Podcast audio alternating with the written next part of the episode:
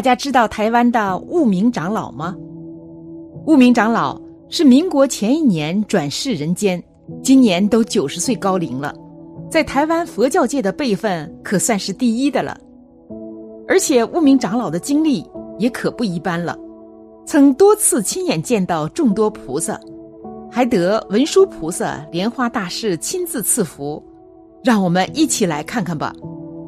悟老十五岁时，有一次在寺里赛经，烈日之下。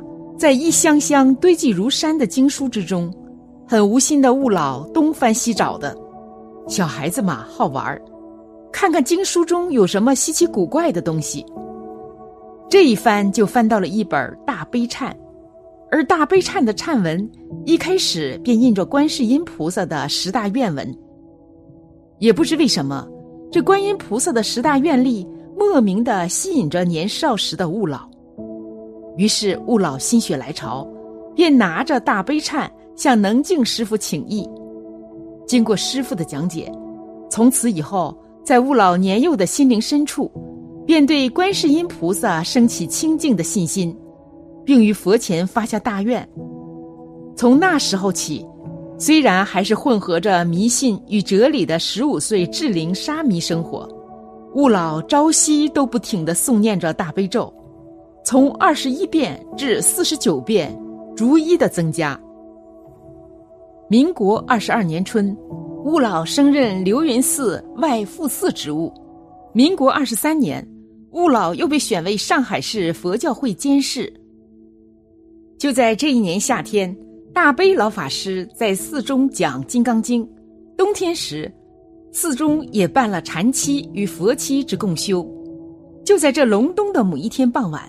可能是悟老常年密特内修大悲咒及观音圣号之故，心诚而感动天地以及佛菩萨的化现。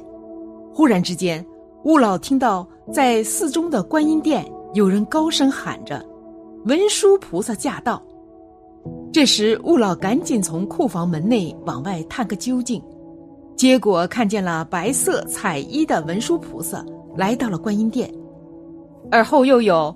普贤菩萨驾到，弥勒菩萨驾到，还有虚空藏、大势至、常不清、善财，以及地藏王菩萨、韦陀菩萨等，都率天及西方极乐世界的诸大菩萨都来到寺中的观音殿。从门往内看，整个观音殿坐得满满的，都是佛经中的许多大菩萨，且这些大菩萨身高与我们差不多。但每位菩萨都是金身光芒，相好庄严。大约一个钟头后，观音大士一一在门口送别许多来此聚会的大菩萨。等观音大士送走最后一位菩萨后，悟老飞剑似的奔到观音大士面前，并很虔诚地向观音大士顶礼。悟老向菩萨说道：“请菩萨渡我。”观音大士很慈悲的向悟老开示道：“您从今以后好好的诵念大悲咒就好了。”话说至此，悟老豁然醒来。从那时起，我们的师公悟老更加的勇猛精进，一门深入，专修大悲咒及观音圣号。在台湾，悟老是最早推广大悲忏法的教内长者，而我们的导师。圣杰师傅以深感观世音菩萨大慈大悲、闻声救苦之伟大精神，传承了其恩师悟老的那份专一精进与深入，所以禅门东区道场在圣杰法师引领下，亦以大悲忏来广类末法时代的佛弟子及有缘人。徐老师与我们这些菩萨事业的工作人员，实在很佩服悟老他这一生。奉持观世音菩萨的嘱咐而老实修行，一门深入，毫不投机取巧。相对于现代末法的众生，贪快、贪功德、贪着殊胜，心外求法，这边灌顶花万八元，那边又灌顶等。我们若能放下，老实修佛，才是无上的福分及功德。大约是民国四十七年农历年初七。因乌老自小就有过敏性鼻炎，尤其是冬天湿冷的天气，哇，那更是鼻塞、头昏眼花。可能是宿世业障现前，悟明长老这样自述道：“为了我鼻子的病，一直折磨我八个多月，抽脓、挖血、照 X 光，使我整日如坐千囚之中，读书不成，看经烦恼。每逢剧痛时，便忍住一切，猛力念大悲咒。这种病在我国北方称之为脑漏，得了它是无法医治的。”为了这病，看遍了所有台北的耳鼻喉科医师，依然治不好。后来陈居士介绍了留学德国的博士医师，也是一样医不好。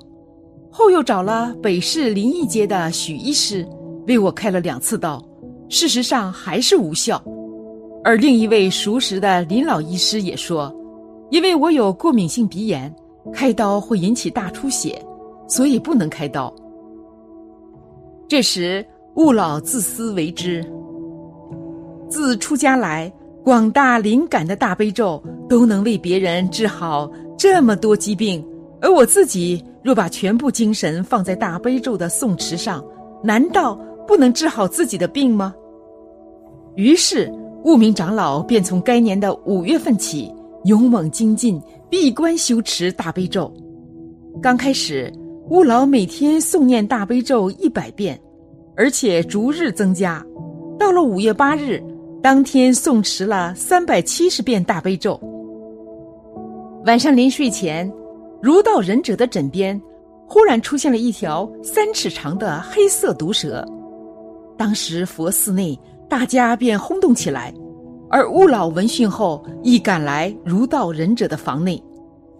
这时，悟老双手合掌，向蛇说：“自今日始，望你放弃嗔性，苦海绝迷，皈依佛陀，不堕地狱；皈依佛法，不堕恶鬼；皈依僧家，不堕畜生。去吧。”此时，悟老用蛇钩将蛇送出寺外。回寺后，看到大家惊慌的不敢睡，于是悟老向大众说：“各位安心睡吧。”蛇不会回来了。果然，那条蛇就不再出现了。在悟老持诵大悲咒疗养期间，鼻子还是经常流血流脓。但当时悟老始终抱着一条信念：除了大悲咒之外，不再存唯物论式的幻想。在这次精进修持的日子里，悟老便专心的诵大悲咒、念观音圣号以及拜大悲忏等。就这样老老实实的如法修持。到了七月份的某一天，悟老清晨四点就已起身，念大悲咒，持净水一杯，洗疗鼻腔。下午又念大悲咒一百二十遍。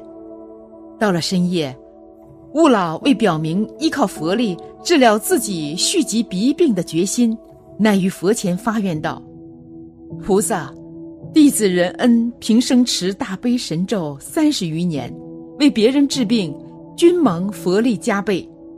因此，弟子誓发大愿，自农历七月一日起，四十九天内起七念咒，不遇不下山，请诸菩萨慈悲哀悯。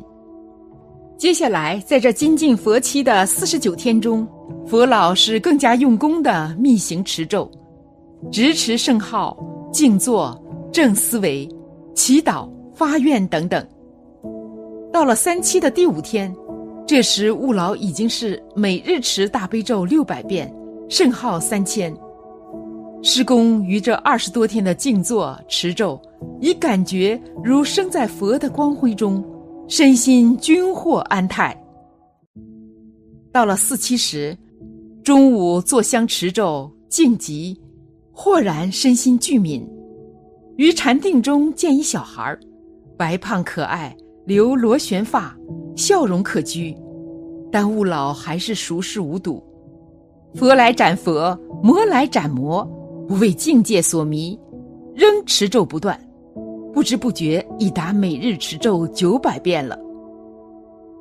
于这佛期中，有一天清晨，悟老把大悲咒持完，绕念观音菩萨圣号，心中默想。鼻腔中不知还有没有宿业尚未清除。如果我的病报已满，诸业障快出来吧。思维片刻后，鼻腔里果然有一种东西塞着要挤出来似的感觉，接着便连打了两个喷嚏，咳出了两块秽物。此时身心顿感愉快，几年来的头痛宿疾也刹那消失了。施工并在第二支香的静坐时，物我顿然两空，只听见圣号如玉盘走珠，密密绵绵，心里清凉安乐。悟老自述道：“这真是佛力加倍的功德，世间有不一而愈的病吗？真是佛力加持，不可思议。”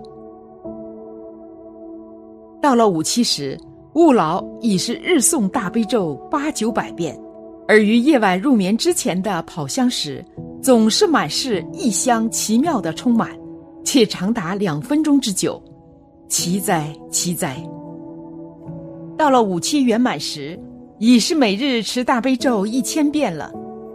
而各种因诚心的如法修持所产生的圣境或殊胜之现象极多，但身为临济宗的弟子，平常心看待之，不取不舍。